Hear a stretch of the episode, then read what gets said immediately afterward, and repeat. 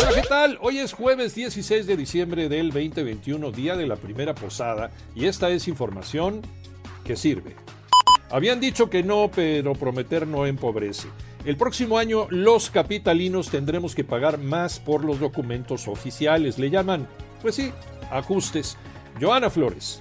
Se aprobó el paquete económico 2022 de la Ciudad de México y el Código Fiscal contempla el nuevo impuesto de 2% a las aplicaciones telefónicas de entrega de comida y paquetería.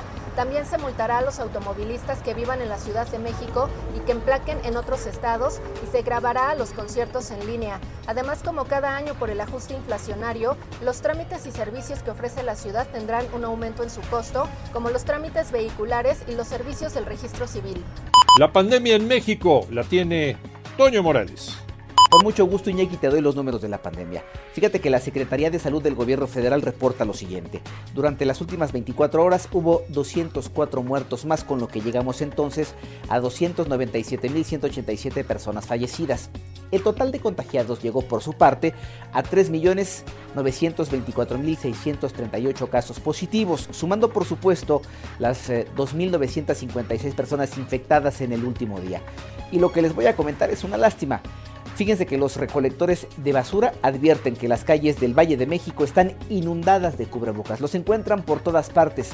Ellos tienen que levantarlos. El problema viene que cuando los recogen, los depositan también en los contenedores generales y esto les eh, genera un riesgo a ellos y a otras personas.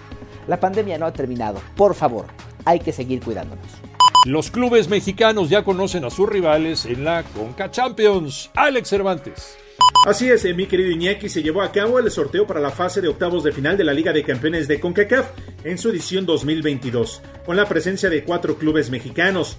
León, el subcampeón de la Apertura 2021, enfrentará al Guastatoya de Guatemala, mientras que Cruz Azul se medirá al Hamilton de Canadá, Pumas ante el Deportivo Saprissa de Costa Rica y Santos Laguna jugará ante el cuadro canadiense del Montreal. Los octavos estarán iniciando el 15 de febrero y las finales abril y mayo. Ahí conoceremos al campeón de la CONCACAF.